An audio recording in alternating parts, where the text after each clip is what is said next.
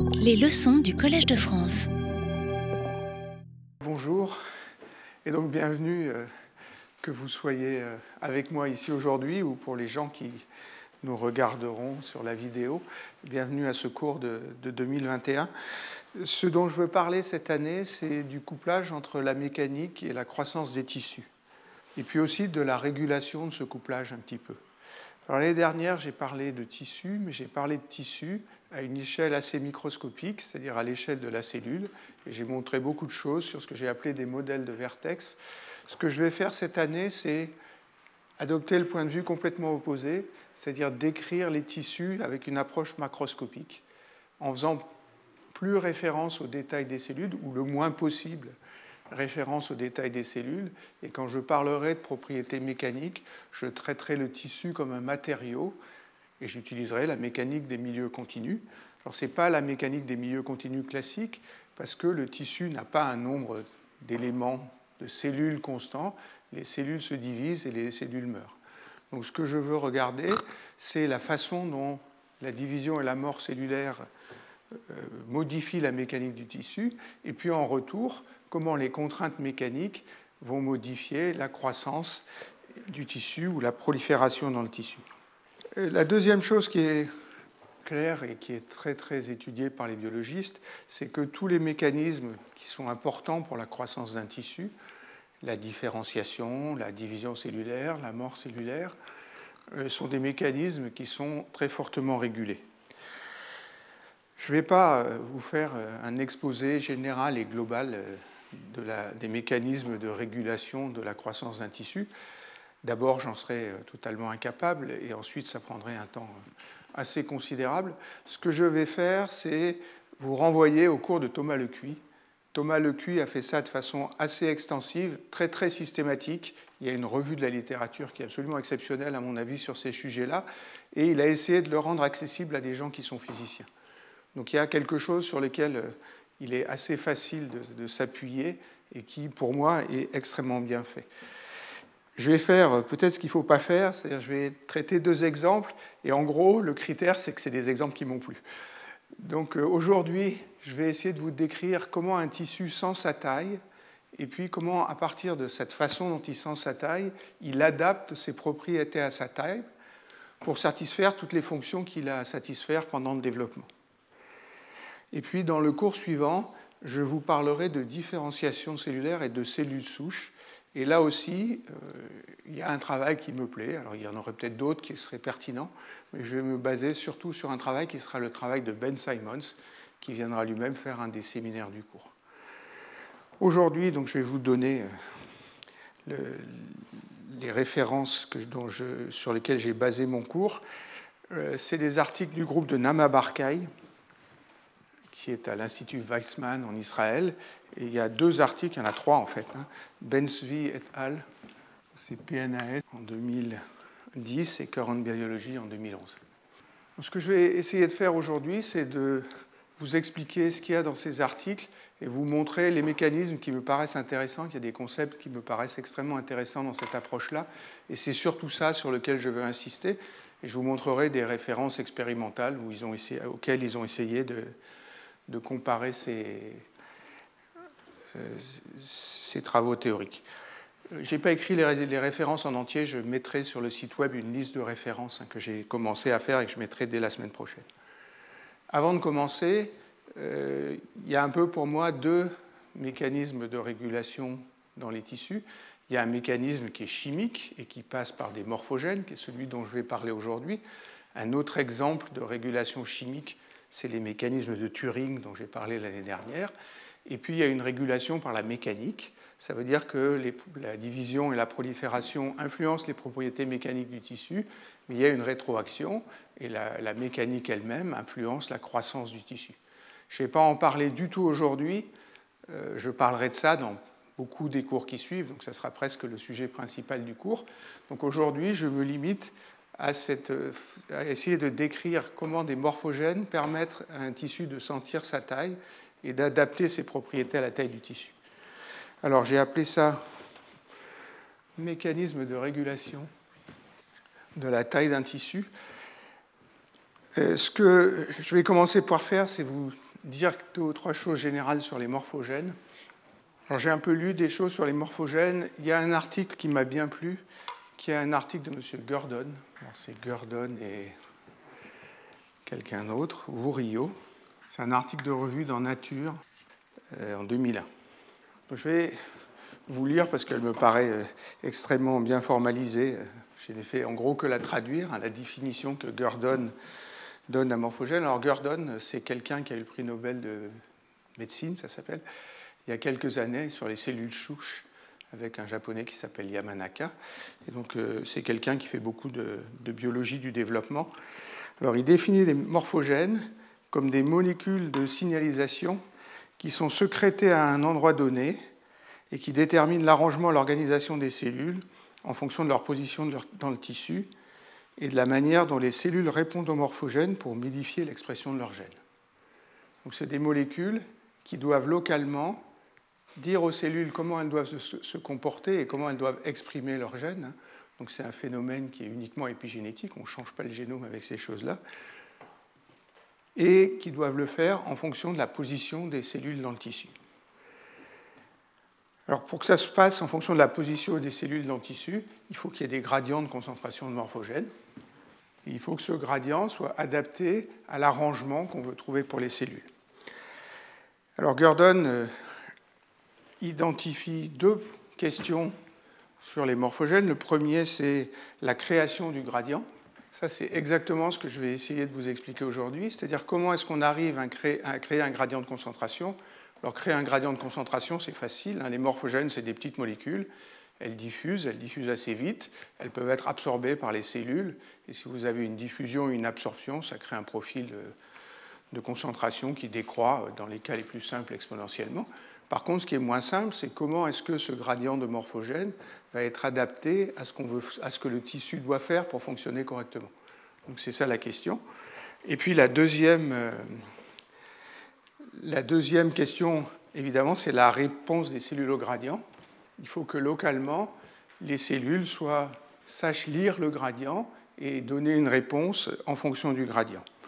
Alors, je vais vous montrer euh, une figure qui, qui est tirée de l'article de Gordon et qui est assez simple. Il y a deux exemples. Alors, il en donne plusieurs, mais j'ai choisi ces deux-là.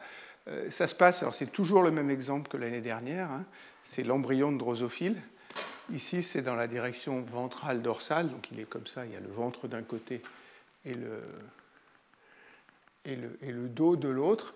Et vous voyez qu'il y a des. Alors, au bout de deux heures après la, naissance de l'embryo, il y a un gradient de cette molécule qui s'appelle déca pentaplégique, qui est celle dont je vais vous parler tout à l'heure. Et puis de cette autre molécule qui s'appelle screw, ça c'est un gradient qui est du côté dorsal.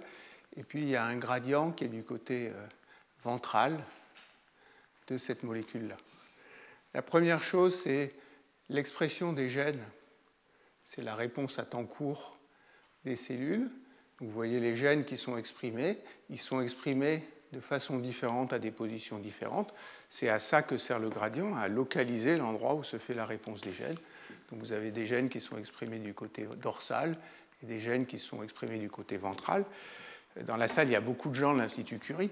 les gènes snail et twist c'est les gènes qu'étudiait Emmanuel Farge quand il comprimait, des, embryons de drosophiles, et c'est eux qui euh, traduisaient la réponse au signal mécanique pour modifier l'expression des gènes.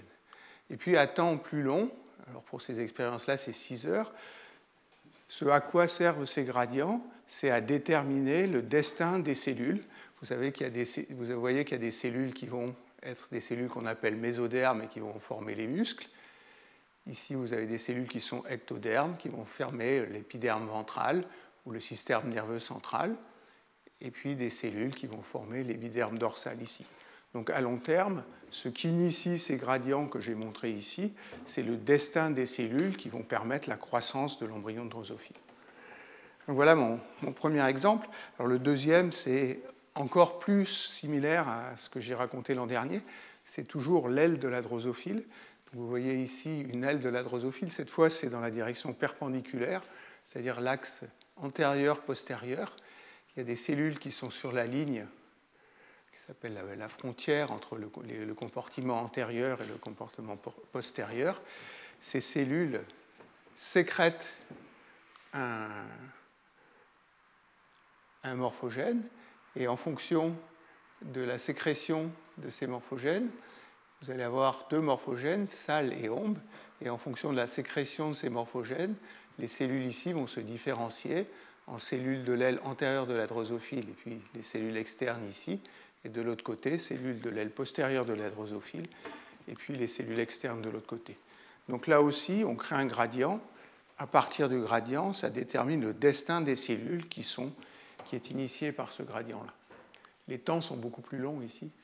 Ça va, c'est des effets qui se font jusqu'à plusieurs jours. Donc voilà euh, les exemples que donne Gurdon et qui me seront euh, utiles tout à l'heure. Euh, il y a un modèle très caricatural d'expression des morphogènes, qui ce qu'on appelle le modèle du drapeau français. Alors c'est un modèle qui a été proposé par Louis Volpert. Louis Volpert, c'est quelqu'un qui, a écrit un livre de biologie du développement euh, que j'ai un jour trouvé dans le bureau de Michel Bornin. Je lui ai dit, je vais prendre ça. Et c'est extrêmement bien écrit, c'est extrêmement simple. Euh, c'est un truc à faire rêver des physiciens. À mon avis, il y a un problème de physique à toutes les pages dans ce livre-là. Euh, alors le modèle de, Gurdon, c'est de dire, bah, supposons que de, de Volpert, c'est dire, supposons que on a créé un gradient de morphogène, et puis il y a trois destins possibles pour les cellules. Il y a un destin où les cellules deviennent bleues, il y a un destin où les cellules deviennent blanches, et un destin où les cellules deviennent rouges. Euh, évidemment, elles ne deviennent pas bleu, blanc, rouge. Hein. Elles, euh, elles, ont des compartiments qui sont caractérisés par les couleurs. Et puis, au-delà de cette concentration critique ici, elles sont bleues. Dans la région de concentration intermédiaire, elles sont blanches. Et dans la région inférieure à la concentration critique qui est là, elles sont rouges. Et puis les cellules sont censées se différencier en rouge ici, en blanc ici et en bleu là. Alors ce modèle a plein de défauts, il est assez caricatural, mais il montre bien euh, ce que permet un gradient. Si on dit qu'il y a un seuil de concentration, ça permet de distinguer les cellules qui sont en dessus du seuil et en dessous du seuil. Euh, on trouve ce livre dans les livres de biologie, je ne suis même pas sûr qu'on le trouve encore dans les livres de biologie moderne, parce qu'il a, euh, il a été extrêmement critiqué. C'est une simplification extrême, mais derrière, il y a cette idée quand même que, en fonction de la position locale dans le tissu, les cellules vont décider le destin qu'elles pourront avoir. Euh, la dernière chose que je veux dire sur les morphogènes en général, c'est que euh, un morphogène n'agit jamais tout seul, c'est-à-dire qu'il interagit avec des tas d'autres molécules qui régulent son expression, qui permettent de modifier l'expression. Et donc ne considérer qu'un morphogène tout seul, ça ça permettrait pas d'avoir des situations où le gradient serait stable. Et donc il y a tout un mécanisme de, de régulation du morphogène. Dernière chose qu'il faut dire, c'est qu'on veut créer un gradient, mais il faut que le gradient soit robuste. Qu'est-ce que j'entends par là Ce que j'entends par là, c'est qu'il y a plein de fluctuations dans les systèmes biologiques, et il faut que le gradient qu'on génère, qui a quand même un rôle essentiel, soit peu sensible aux fluctuations. Par exemple, je vous dis, le gradient, il est créé par la sécrétion de, de morphogènes par des cellules données. Évidemment, le courant sécrété va fluctuer, il ne faut pas que le gradient dépende, trop des fluctuations, il ne faut pas que ça devienne instable parce que le gradient change. Et donc il faut que, quand les paramètres varient, le gradient soit maintenu. Et c'est ça que je vais appeler la robustesse. Donc c'est un concept, j'y reviendrai tout à l'heure, qui est bien connu des ingénieurs. Hein. Quand ils font un système, les ingénieurs, ils veulent avoir un système qui est robuste. C'est-à-dire qu'il ne faut pas que les paramètres soient ajustés extrêmement précisément. Autrement, le moindre changement de paramètres saboterait complètement la chose. Les systèmes biologiques gèrent ça très bien et ça faire des cas où le, système est robuste. Et une des idées qui me plaît dans le travail de Nama Barkay dont je parlais, c'est justement cette idée de robustesse et la façon dont elle montre qu'on peut introduire la robustesse. Donc je vais passer maintenant au mécanisme de Nama Barkay. C'est ce qu'elle appelle le mécanisme d'expression-répression. Euh, l'idée de Nama Barkay, c'est que euh, si vous prenez une espèce animale donnée, vous avez toujours affaire au même animal, mais il y a des fluctuations de taille importantes. De la même façon, les organes de ces animaux vont fluctuer, parce que la taille des animaux fluctue. Donc la taille absolue de l'animal ou la taille absolue des organes fluctue largement, et vous avez des humains qui sont petits, qui mesurent 1m50, il y en a qui mesurent 2m10, et pourtant, j'allais dire, en gros, ils marchent tous de la même façon. Alors ils marchent tous de la même façon, ça veut dire plusieurs choses. Ça veut dire que la proportion relative de l'organe à la taille du corps est à peu près toujours la même, et que localement, à une échelle plus microscopique, l'arrangement des cellules est toujours le même.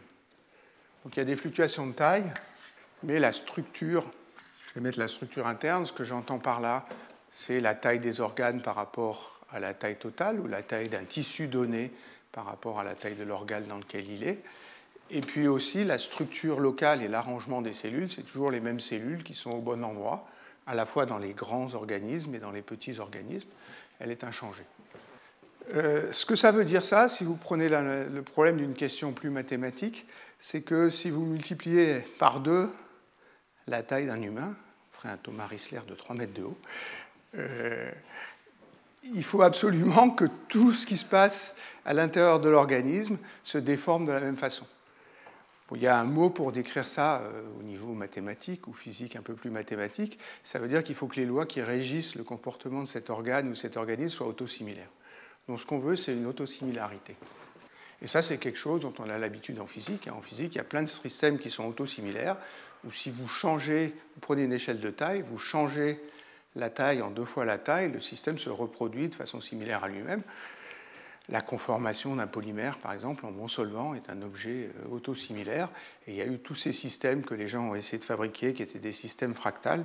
Euh, ces systèmes fractals, c'est même le, le modèle type de système euh, autosimilaire.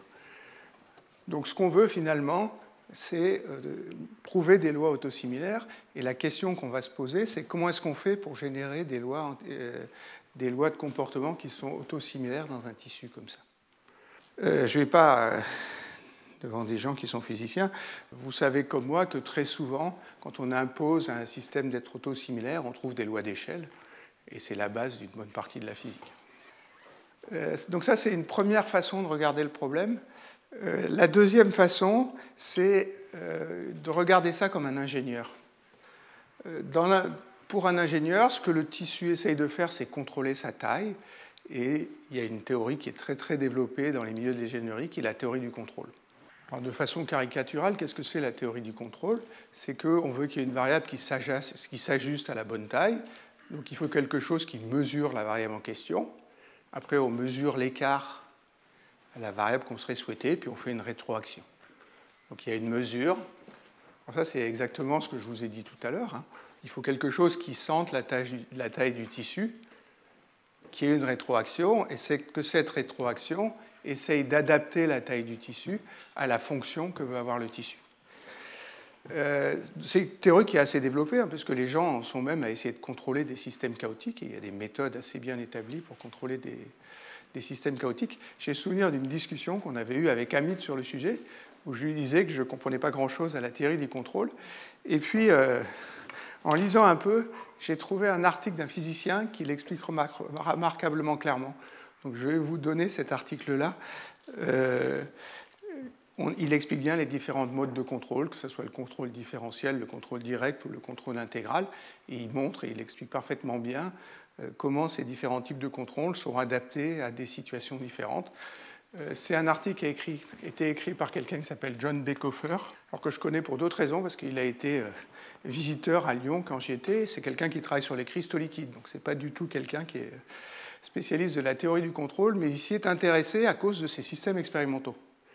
Et donc il décrit la théorie du contrôle à partir des systèmes expérimentaux. Le premier exemple, c'est un interféromètre de Michelson, par exemple, qui de nos jours est important parce que quand vous voulez mesurer, euh, quand vous voulez utiliser l'interféromètre de Virgo qui fait je ne sais pas combien de centaines de mètres de long et qu'il faut qu'au bout le, faisceau soit réglé à moins d'un millimètre près ou encore beaucoup moins que ça, euh, il faut absolument qu'il y ait des rétroactions et que ces rétroactions soient stables pour vous maintenir le système dans le bon état. Et ça, c'est quelque chose qui est publié dans Reviews of Modern Physics en 2005. Moi, j'ai trouvé ça très clair et les exemples sont vraiment des exemples très très physiques. Voilà euh, un peu mon introduction générale. Donc ce que je vais faire maintenant, c'est vous montrer le, modèle de Nama Barkai. Je vais essayer de vous l'expliquer de façon qualitative. Après, je vous ferai une théorie euh, à moitié analytique, à moitié avec les mains, parce que vous verrez que les mathématiques sont un peu olé olé dans cette histoire-là. Puis je vous montrerai des résultats numériques qui montrent très très clairement que le mécanisme qu'elle propose fait bien ce qu'elle souhaite au départ, c'est-à-dire créer un profil autosimilaire pour le gradient de morphogène. Donc son modèle, donc on va considérer qu'il y a une, une source, que cette source émet un morphogène et qu'il y a un gradient de morphogène. Et ce gradient de morphogène, il va jusqu'à la frontière du tissu. Il va être ici, je vais appeler L la taille du tissu. Et ce que je veux, pour que le système soit autosimilaire, je veux arriver à construire un gradient de morphogène autosimilaire. Donc je vais appeler M la concentration en morphogène. N varie à partir de la source où, le, morphogène est injecté. Et je vais appeler Z cette direction-là. Donc le morphogène, il fait deux choses. Il diffuse, c'est une petite molécule, donc il a un coefficient de diffusion de petites molécules, des centimètres carrés par seconde ou quelque chose comme ça, peut-être un petit peu moins. Et puis il est absorbé par les cellules. Donc ça veut dire que dm sur dt, variation de la concentration en morphogène, c'est un terme de diffusion et puis un terme d'absorption. Je vous montrerai tout à l'heure que ça ne peut pas être linéaire cette histoire-là. Si c'est linéaire, on n'arrive pas à faire un profil autosimilaire. Donc ça veut dire que d et alpha dépendent de m. Et ça, ce n'est pas assez. Il faut introduire une autre molécule que je vais appeler l'expandeur. Alors quand j'ai lu l'article, ça m'a paru évident qu'en français, il fallait l'appeler expandeur. Après, j'ai quand même eu des rebords, donc j'ai été chercher sur, sur Google. Euh, un expandeur, c'est un truc en informatique qui fait à peu près ce que je veux, mais ce n'est pas un nom très très courant. Donc euh, je vais quand même continuer à l'appeler l'expandeur. Donc il y a une molécule E, qui est aussi une petite molécule, que je vais appeler l'expandeur. Et cette molécule-là, sa propriété principale, c'est que le coefficient de diffusion du morphogène et le coefficient d'absorption du morphogène dépendent de E. Donc D, il dépend de M. Il dépend de M et de E. Et alpha, il dépend de M et de E. Et je vais demander à ce que D croît avec E et alpha décroît avec E. Donc si D croît avec E, imaginez que le coefficient de diffusion est très grand, ça veut dire que, pardon, qu'il augmente beaucoup avec eux, ça veut dire que D devient plus grand. Si D devient plus grand, ça va diffuser plus vite et donc le profil va augmenter. Si alpha décroît avec eux, quand j'augmente E, l'expandeur n'est plus, plus absorbé. Et là aussi, l'effet que ça a, c'est d'augmenter le profil. Alors, j'y arrive à E. C'est pour ça qu'elle l'appelle un expandeur, parce que ça augmente le profil, ça dilate le profil, il pourra aller plus loin. C'est ça l'idée, c'est de faire aller le profil plus loin jusqu'à le faire arriver à la bonne valeur ici, pour que le profil soit autosimilaire. Donc c'est ça l'idée de l'expandeur. Alors, je vais vous écrire une équation pour l'évolution de la concentration de E, dE sur dt, égale, donc il y a un coefficient de diffusion, et là je vais supposer qu'il est constant, qu'il ne dépend de rien du tout il y a un coefficient d'absorption alpha E fois E. Et puis, au départ, je considère qu'il n'y a pas d'expandeur et il faut qu'il y ait production de l'expandeur. Et évidemment, la production de l'expandeur, elle va être réprimée, c'est pour ça que le modèle s'appelle euh, répression-expansion, elle va être réprimée par le morphogène. Donc s'il y a trop de morphogène, on ne produit pas l'expandeur. S'il n'y a pas beaucoup de morphogène, on produit l'expandeur. Je vais mettre un coefficient bêta ici. Et puis je vais mettre, alors si c'est des enzymes, on a envie de mettre une fonction de Michaelis-Menten. Je vais faire quelque chose d'un peu plus brutal, je vais mettre une fonction de Hill. Ça veut dire que je vais écrire que c'est bêta fois E M0 puissance H plus M puissance H. Où H est un, exposant plus grand que 1. Vous voyez qu'il y a une valeur caractéristique de la concentration en morphogène qui est M0 que si m est plus petit que m0, le taux de production, c'est bêta. Donc on produit du morphogène si m est plus petit que m0. Par contre, si m est plus grand que m0, cette fonction-là va comme m0 sur m à la puissance h. Et si je prends h suffisamment grand, ça va tendre vers 0 assez vite. Donc si m est plus grand que m0, il n'y a pratiquement plus de production de morphogène. Il n'y a plus de production d'expandeur. En fait, alors d'abord, pourquoi cette fonction-là? J'avoue que je ne sais pas très bien la justifier quantitativement. La loi de Michaelis-Menten, je sais parfaitement la justifier, c'est dans tous les livres de biochimie. Euh, celle-là, elle n'est jamais trop justifiée. Simplement, ce que vous disent les gens, c'est que si on met une puissance h ici, ça veut dire qu'il y a une probabilité m puissance h, et ça, c'est la probabilité qu'il faut qui est H molécules de morphogène pour réprimer l'expandeur. Donc c'est ça l'idée qualitative, c'est que ça, ça dit qu'il y a une certaine coopérativité. En fait, ce que je vais faire pour mon argument qualitatif, c'est que je vais prendre une limite brutale, je vais supposer que h est infini. Si h est infini, j'ai exactement le comportement qui est là, c'est-à-dire si m est inférieur à m0, cette fonction-là, elle devient la fonction suivante. Ça, c'est m, c'est 1 si m est inférieur à m0, et c'est 0 si m est supérieur à m0. Pour faire mes raisonnements, ça va être plus simple. Évidemment, quand euh, Barcaille et ses étudiants ont fait le calcul, ils ont pris une fonction qui est cette fonction-là, et le système est robuste, comme je vous disais au début. Donc, euh, donc ça marche encore, et l'argument que je vais vous donner est bien plus simple avec cette, avec cette chose-là. Donc mon idée maintenant, c'est de vous donner un argument qualitatif. je vais reprendre ce dessin-là, je vais le refaire ici, dans l'autre sens. Je vais tracer la concentration en morphogène en fonction de Z, avec L ici. Si je me place à t égale 0, j'ai une solution, hein, qui est la solution de cette équation-là. Donc il y a un flux injecté ici. Je vais supposer que cette valeur est suffisamment grande. Puis j'ai un profil qui décroît parce que c'est créé par diffusion. Et puis il faut que je compare ça. Si je veux savoir ce qui arrive à l'expandeur, il faut que je compare ça à M0. Comment je compare ça à M0 ben, Je trace M0 ici. Ça, c'est M0. Et vous voyez qu'il y a une position caractéristique qui est la position où M devient égal à M0. Ce que me dit cette position, que je vais appeler Z0, c'est que de ce côté-là, il y a production d'expandeur et de l'autre côté, il n'y a pas de production. Donc ici, il y a production et là, il n'y a pas de production. Alors ça, sur l'expandeur, je vous ai déjà dit ce que ça faisait, c'est que si je regarde à un instant t qui est plus loin, ben, le profil devient plus grand à cause de l'expandeur, maintenant, à un instant t, il y a de l'expandeur qui a été produit. Il a été produit dans cette région-là. Il devient plus grand et Z0 augmente. Z0 augmente à une production Z'0. Donc, à cause de ce mécanisme de répression, ce qui se passe, c'est que la région où est produit l'expandeur, au départ, j'en produis beaucoup, et puis petit à petit, la région sur laquelle j'en produis est de plus en plus faible. Donc voilà ce que j'ai besoin de savoir pour l'instant sur le, sur le, sur le morphogène. Je vais regarder ce qui se passe pour l'expandeur. Alors au départ, j'ai une région Z0. Je ne vais pas me placer tout à fait à t égale 0. Je vais me passer un instant où j'en ai produit un petit peu, autrement je n'ai rien à dessiner. Donc j'ai une région, j'ai Z0 ici. Au-delà de Z0, j'en produis beaucoup, donc la quantité est grande. Puis ici, il n'y en a presque pas. Et je vais prendre une deuxième limite qui est un peu bizarre, mais qui va répondre à la question de Jacques je vais supposer que le coefficient de diffusion de l'expandeur est très grand et que son coefficient d'absorption est très petit.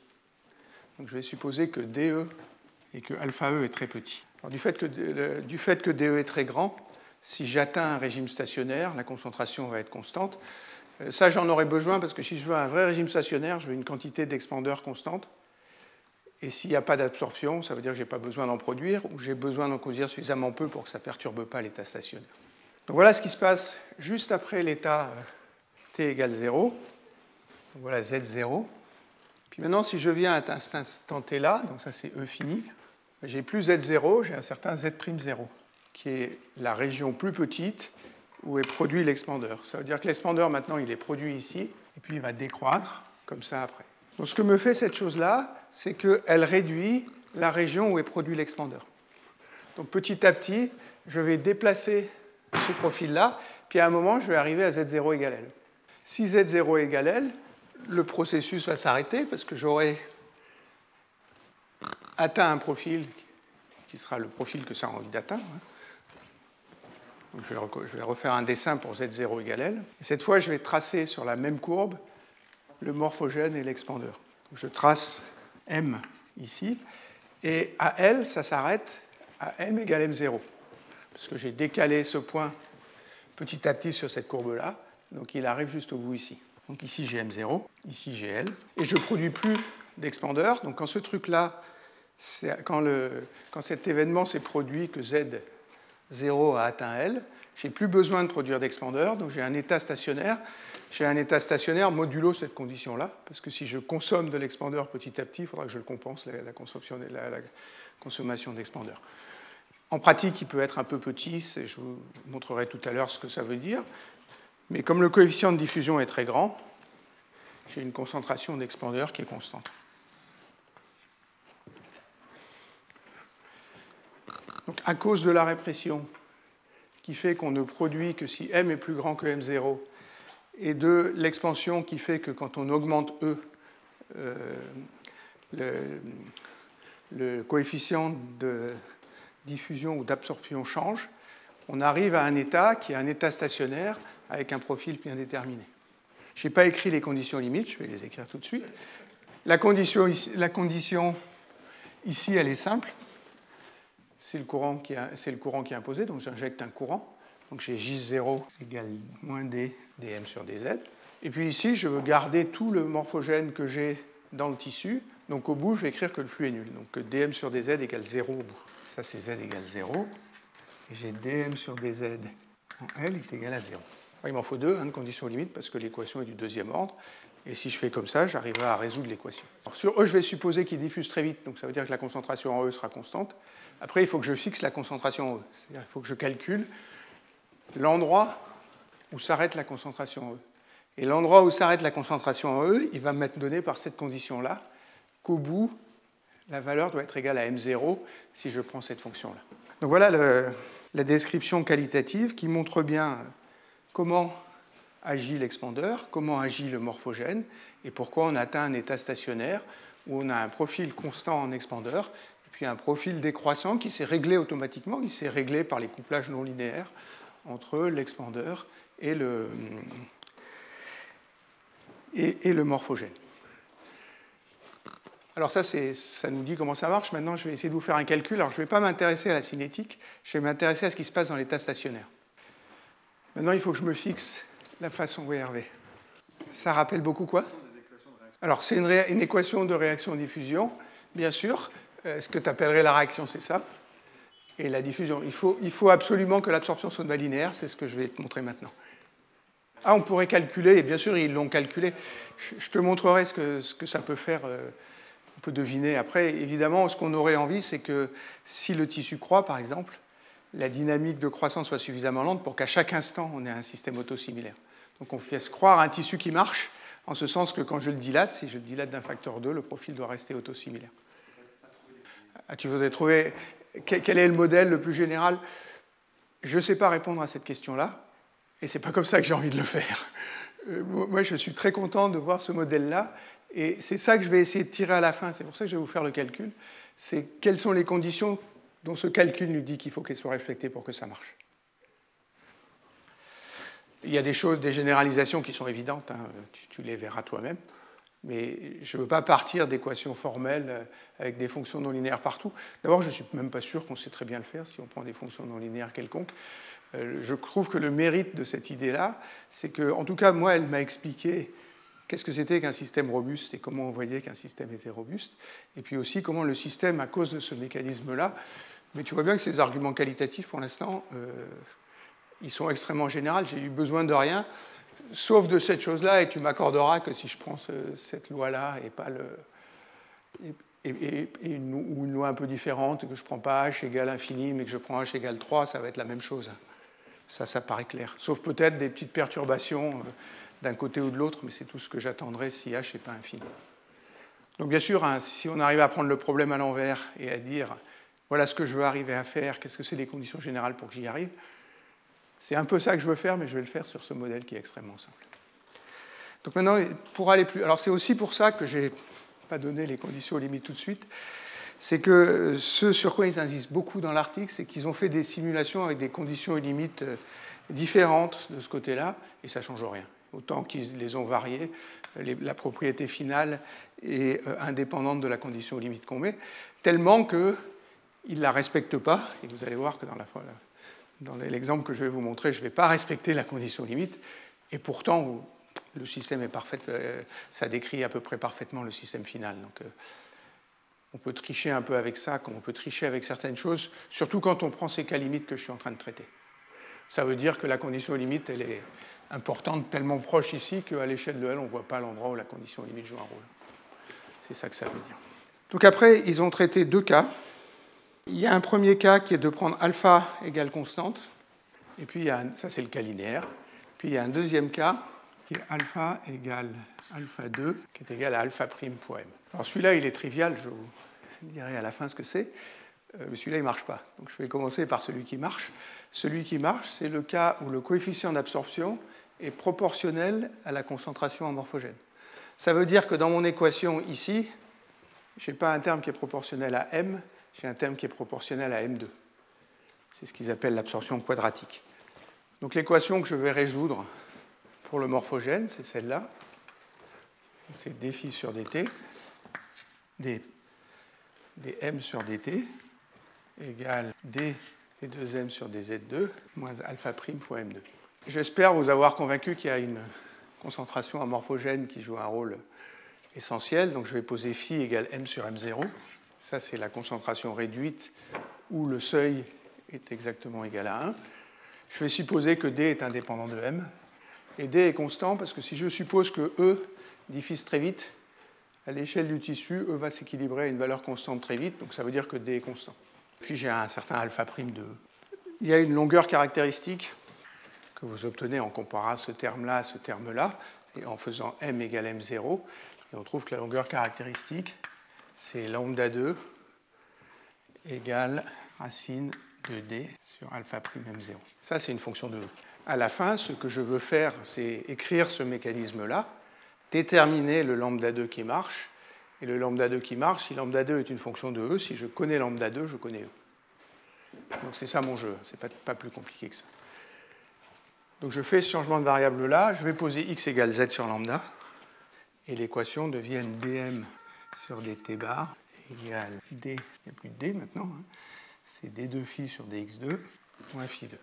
Donc en faisant mes changements de variable, j'ai ramené tous les coefficients, où j'ai redéfini un temps sans dimension, t bar alpha prime fois m0 fois t. J'ai écrit m et pas phi. Donc ce que je veux, c'est regarder l'état stationnaire. Dans l'état stationnaire, ce terme est nul, donc je vais écrire que ça, c'est égal à 0. Maintenant, vous pouvez regarder cette équation, ou vous pouvez me faire confiance, ça c'est comme vous voulez, mais une solution d'une série de solutions d'équations, une série de solutions d'équations stationnaires, c'est phi égale 6 sur x plus x0 au carré. Euh, soit vous multipliez par dφ sur dx, vous intégrez, machin, soit vous êtes suffisamment futé pour savoir qu'il faut une solution en loi de puissance, et comme elle a variante par translation sur x, la solution c'est ça. J'ai une constante d'intégration ici, qui est x0, et je vais déterminer cette constante d'intégration en demandant à ce que le flux en zéro soit le flux injecté. Donc je vais demander la constante de la, condition limite, condition au bord. X égale 0, c'est j0 égale moins d, dm sur dz. Ou si vous voulez, moins d sur lambda 2 m0 dφ sur dx. Alors je vais définir un courant sans dimension. J bar, c'est J0 sur dm. Et ça me dit que J bar alors il faut que je prenne la dérivée ce machin-là en x égale 0. Ça, ça fait 12 sur x0 cube. Et donc x0, c'est 12 sur j bar à la puissance 1 tiers. Puis après, je reviens à la question de Jacques. C'est, euh, j'aurais envie d'imposer que le flux au bord est nul. Alors, je ne peux plus imposer que le flux au bord est nul. Je ne peux plus imposer parce que j'ai écrit une seule, une famille de solutions avec un seul paramètre. C'est une équation non linéaire du deuxième ordre, mais une équation non linéaire du deuxième ordre, ça dépend de deux paramètres. Je ne vais pas imposer cette condition, parce que qualitativement, cette solution va me permettre de discuter tout ce que je veux discuter. La raison, c'est qu'on peut même écrire explicitement la solution. Hein. Si vous aimez les grosses intégrales avec les gros machins, euh, vous arriverez à écrire la solution de cette, euh, fonction-là, euh, mais elle n'est pas très jolie, et du fait qu'elle n'est pas très jolie, ce n'est pas facile de voir ce qui se passe.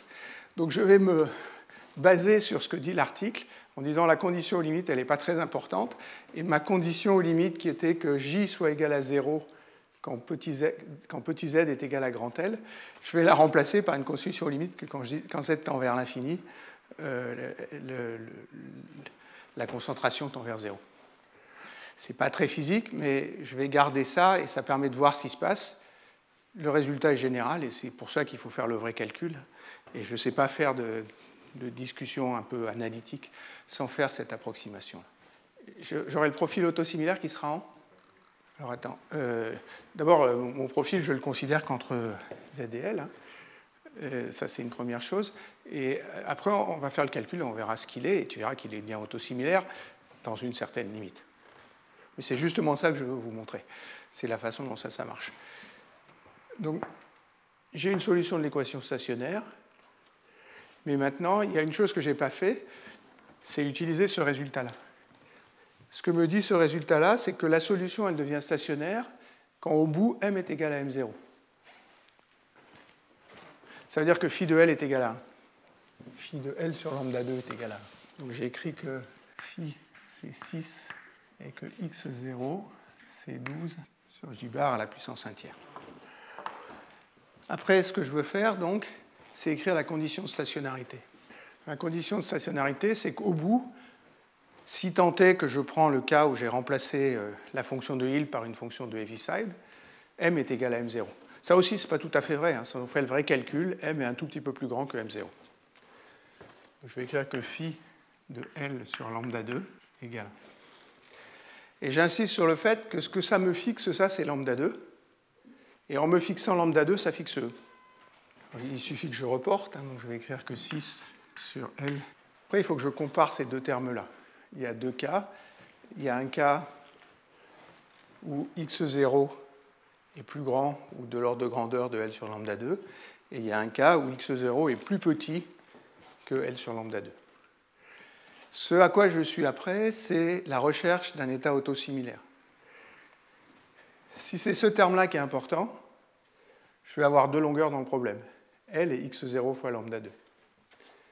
Donc si je cherche une solution en disant L sur lambda 2 est plus petit que x0 ou de l'ordre de x0, la solution va dépendre de x0, donc ça veut dire qu'elle dépend du flux d'injection.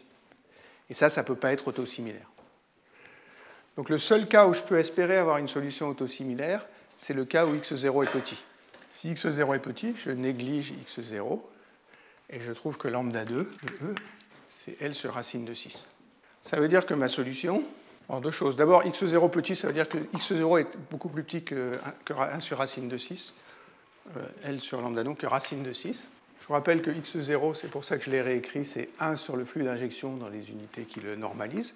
Donc ça veut dire, j'ai espoir de trouver une solution qui est autosimilaire, mais cette solution autosimilaire, je la trouverai simplement si le flux injecté est assez grand. Donc j'ai une première condition que le flux injecté doit être assez grand. Alors si vous remplacez, ça veut dire que J0, je vais vous écrire là. Donc il y a un dm0 sur lambda 2, puis il y a un coefficient numérique qui, si je ne me suis pas trompé, vaut racine de 2 tiers, ou 2. Donc si J0 est beaucoup plus grand que cette quantité-là, le x0 est négligeable presque partout, sauf au voisinage de l'origine. Je pourrais le négliger partout, et c'est dans ce cas-là que j'aurai une solution qui est autosimilaire. Donc ma première condition, c'est qu'il faut que le flux injecté soit suffisamment grand. Il y a une deuxième condition qui est très bête, c'est que je ne suis pas sûr d'avoir une solution de cette équation-là. Maintenant, j'ai dit que à E égale 0, j'avais une valeur de alpha et de d que, que je peux appeler lambda de 0. Et bien sûr, il faut que lambda de 0 soit inférieur à L sur racine de 6. Lambda augmente avec E. Si lambda de 0 est plus grand que L sur racine de 6, je n'arriverai jamais à trouver de E tel que lambda soit égal à L sur racine de 6. à cause du fait que lambda augmente avec E, je veux que lambda de 0, que L soit supérieur à un certain L min, qui est racine de 6, lambda 2 de 0. Voilà une, deuxième condition, c'est qu'il faut que mes que la taille du tissu soit plus grande que cette valeur-là, qui est fixée simplement par le coefficient de diffusion et le coefficient d'absorption du, morphogène. J'ai une troisième condition que j'ai imposée dès le début. Je vous ai dit le profil d'expandeur atteint une, constante. Pour ça, il faut que le profil soit plat. Il y a une longueur de décroissance de, l'expandeur. Ça, c'est pareil, c'est la même définition que ce que j'ai fait pour lambda 2. Donc, c'est lambda E égale racine de DE. Le profil sera constant si cette longueur est plus grande que L. voilà les trois conditions que j'ai besoin de remplir. Si j'arrive à remplir ces trois conditions-là, je sais que M égale M0, L2 sur Z2 qui est vrai partout, sauf au voisinage de z égale 0, c'est-à-dire sur une région euh, x0 lambda 2. Alors ça, c'est pas grave, ça veut dire que quand je regarde le profil, il y a une petite région ici, au voisinage de l'expandeur, qui, elle, n'est pas autosimilaire, et puis tout le reste des tissus est autosimilaire. Alors je vous avais dit, euh, les profils autosimilaires, ça crée des lois d'échelle. Vous avez une superbe loi d'échelle. Hein. Ça, je peux le réécrire. M égale M0, F de Z sur M. C'est ça pour moi une, fonction, une loi autosimilaire. Hein. C'est M sur M0. Et M0 et L peuvent être ce qu'on veut, moyennant le fait que je respecte ces conditions-là. Mon calcul me dit que F de X c'est 1 sur X2. Ceci dit, euh, j'ai fait pas mal d'approximations sauvages. Hein. Euh, donc si je trouve autre chose que f de x égale 1 sur x2, ce n'est pas très grave. Euh, et si je trouve une fonction qui est un peu différente, eh ben à la fin, j'aurai quand même un profil autosimilaire. Et donc mon tissu, quand il se dilate, si je le dilate, il respectera l'autosimilarité que je cherchais au départ. Qui plus est, je peux toujours avoir une loi similaire qui dépend du temps. Ça veut dire si je le prends à des temps différents, il suffit que j'ai une loi du style m sur m0 de t égale une fonction de z. Donc si je veux qu'au cours de la croissance, le tissu soit autosimilaire, il suffit que j'ai une quantité m0 que j'ai mis dans ma loi de Hill qui peut dépendre du temps et que j'ai une longueur qui, elle, va dépendre du temps parce que c'est croissant. Et la loi d'autosimilarité, c'est une loi qui a cette forme-là. J'insiste sur le fait que pour moi, c'est ça le résultat important. Qu'est-ce que ça veut dire? Je dis si mon tissu croît maintenant, M0 peut changer avec le temps, L change avec le temps, à condition que le M satisfasse une loi qui a cette forme-là, j'aurai une forme autosimilaire. Ça veut dire que la croissance sera autosimilaire. Et si la croissance est autosimilaire, le tissu il respecte bien les, critères que je lui demandais au départ, c'est-à-dire d'avoir les mêmes propriétés, simplement avec un changement d'échelle. Ici, j'ai deux changements d'échelle. J'ai un changement d'échelle vertical, où il faut que je, je rescale, je ne sais pas comment dire en français, m par une fonction qui peut, elle, dépendre du temps, et z en fonction d'une fonction de la taille qui, elle, dépend du temps. Donc c'est ça les propriétés que je cherche. Alors avant de vous montrer les solutions numériques, je vais discuter la robustesse. Alors pour, discuter la robustesse, je vais repartir de cette loi-là, mais cette fois je vais l'écrire sur, tout le, sur tout le tissu. Donc je vais écrire que M sur M0, c'est égal à euh, L sur lambda 2, donc 6 euh, sur X, c'est Z sur lambda 2, c'est racine de 6 sur L, plus X0 carré. Et ce que je veux vérifier, c'est que cette loi-là, elle est insensible aux perturbations.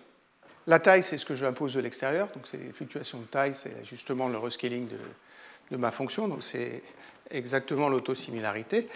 Le seul paramètre qui dépend de paramètres externes, c'est x0. Et x0, je vous rappelle, à des constantes machin, qui sont cette loi-là, c'est le flux qui est injecté dans le tissu. Donc ce que je vais regarder là, c'est est-ce que des fluctuations de x0 sont importantes pour le profil de morphogène?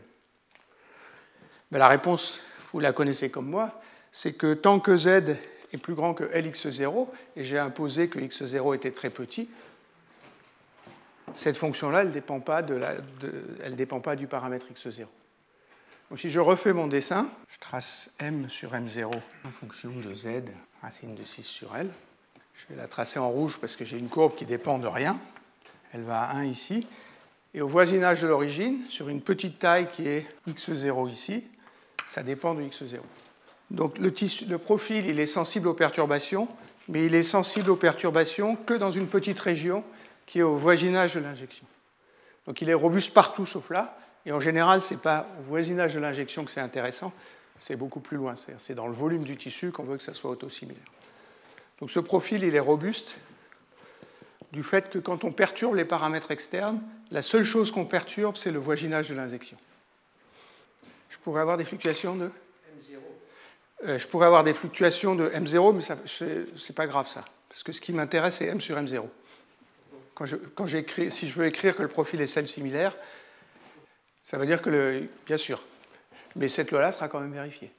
Sauf s'il fluctue beaucoup trop vite pour que le tissu ait le temps de s'ajuster. J'ai un, commentaire sur la robustesse. Alors, je ne sais pas si Jacques se souvient, mais je pense qu'il est le seul avec moi à avoir été là. Il y a quelques années, lui et moi, et Vincent Croquette d'ailleurs, nous avions organisé une école à Cargèse. Et Uri Allen avait fait un cours. Où il avait fait une série de cours. Il y avait un cours sur la robustesse. Et l'exemple qu'il traitait, c'était exactement celui-là. Alors, il ne le reliait pas à la régulation de la croissance. Il montrait qu'on peut créer un système robuste simplement en introduisant une non-linéarité. Et la non-linéarité qu'il introduisait, c'est exactement celle que j'ai introduite ici. Euh, donc, tout ça pour dire que je vous recommande très fortement la lecture du livre d'Uri Allen qui s'appelle An Introduction to Systems Biology. C'est absolument magnifique. C'est des arguments qui sont tous à ce niveau-là, du début jusqu'à la fin. Euh, en regardant le nom, dont j'étais pas sûr, je me suis aperçu qu'il y avait une nouvelle édition qui date de 2020. Donc la deuxième édition date de l'année dernière. J'avoue que je n'ai lu que la première édition de ce livre-là. Alors je vais juste vous montrer, pour finir ça, que je n'ai pas gratuitement pris euh, une absorption non, une absorption non linéaire. C'est que si je traite le cas de l'absorption linéaire, ça ne marche pas. Donc cette fois, je suppose que alpha est égal à alpha 1, c'est-à-dire indépendant de m. Je reprends l'équation de diffusion, donc je cherche un état stationnaire j'ai d, d2n sur dz2 moins alpha n est égal à 0. Vous m'accorderez qu'il y a une longueur caractéristique qui est lambda 1 égale alpha 1 sur d, et que la solution c'est j, c'est pardon, c'est m égale une constante m1 exponentielle moins z sur lambda 1. Puis après, il faut imposer que le flux à l'origine, c'est-à-dire moins d dm sur dz égale j0.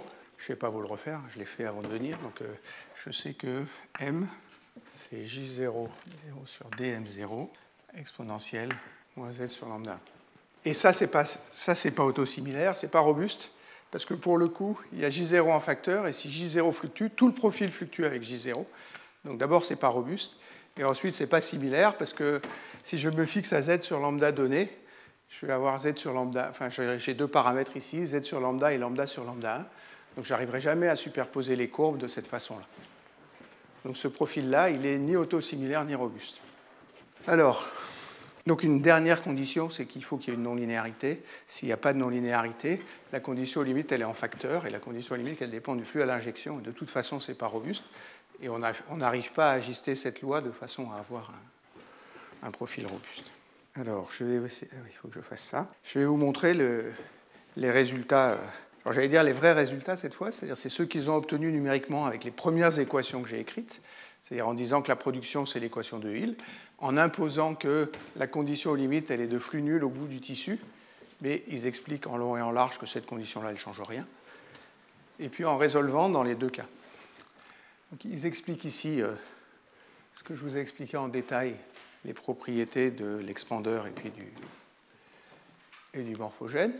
Ça, c'est les petits dessins que je vous ai faits pour arriver à un état où le morphogène décroît et où l'expandeur a une, a une solution constante.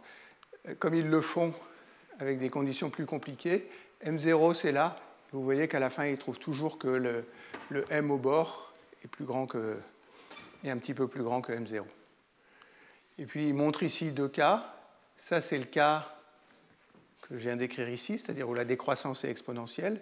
Si vous prenez le même flux et que la décroissance est exponentielle, en traçant la vraie variable x, c'est ce que j'appelais z, toutes les courbes sont superposées au début, parce que c'est la même exponentielle au début.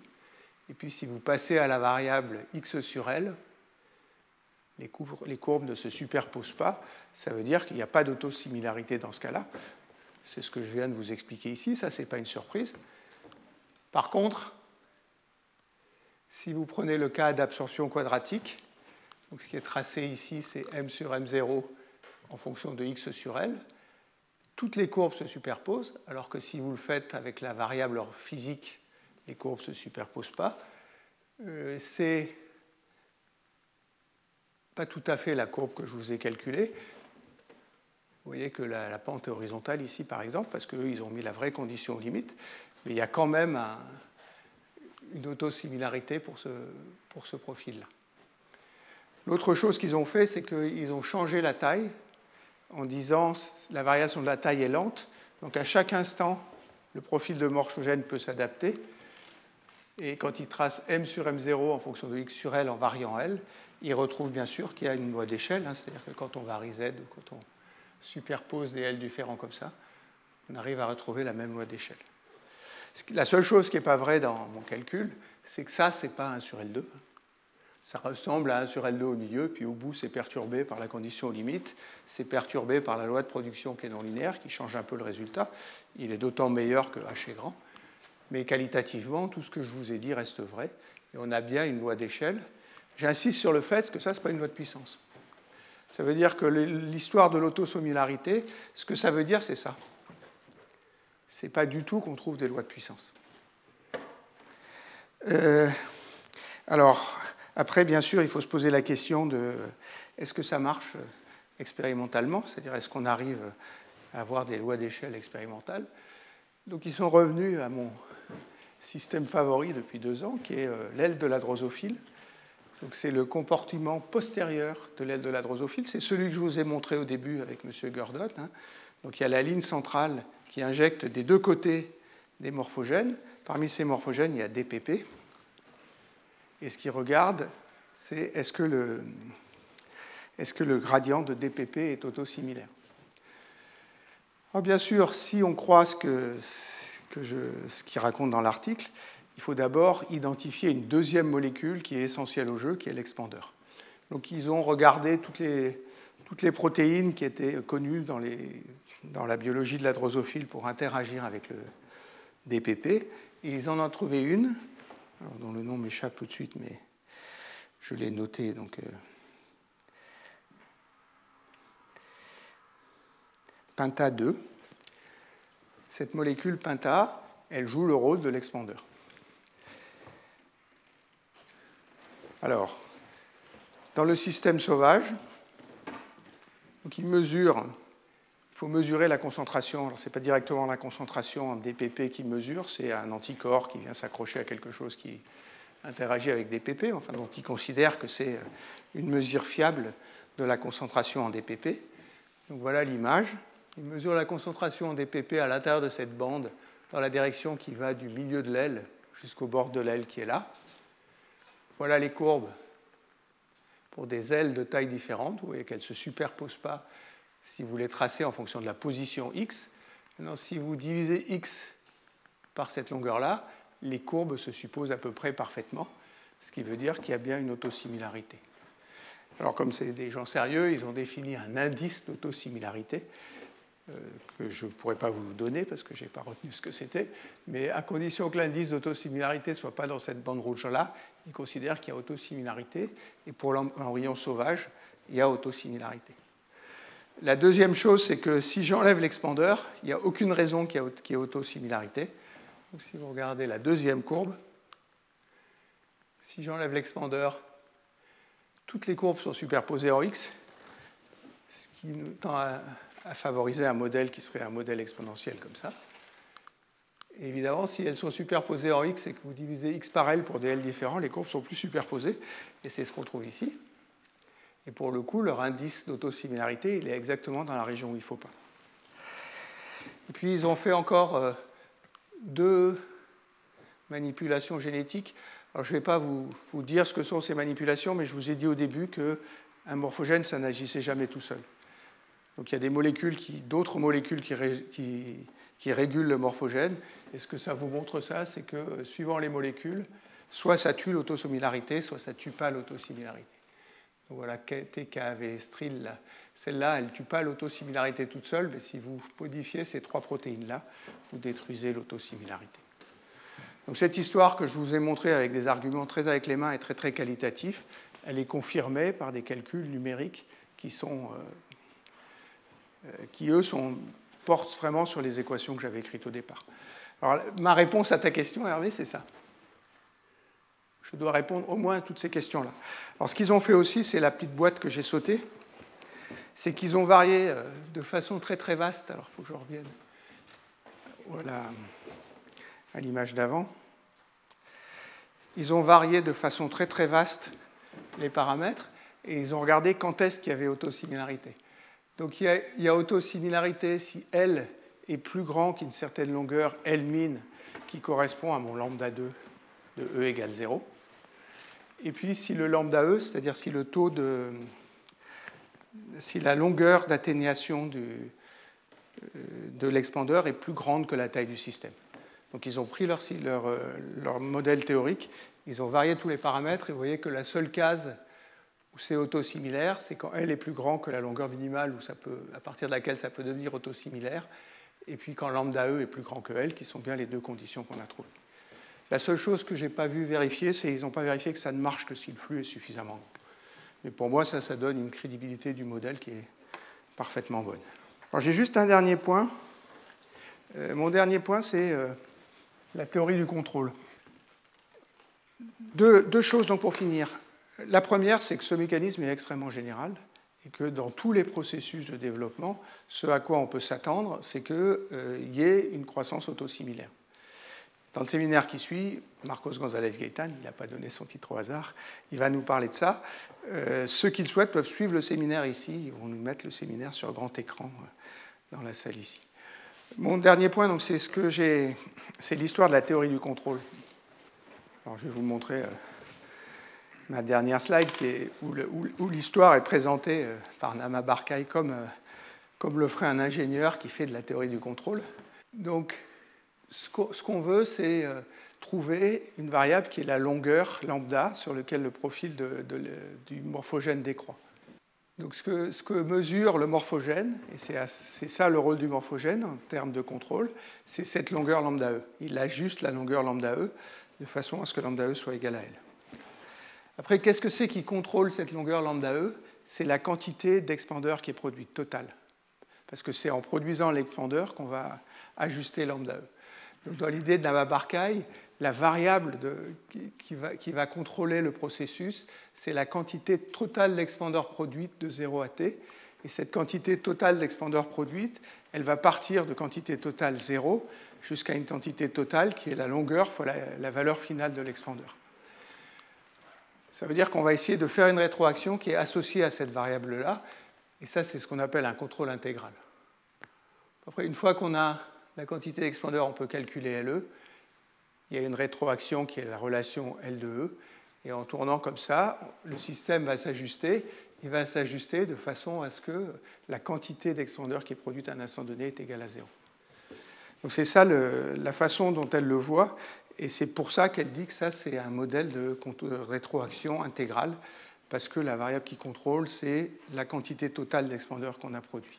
Et c'est l'erreur sur ça qui nous permet d'ajuster la bonne valeur.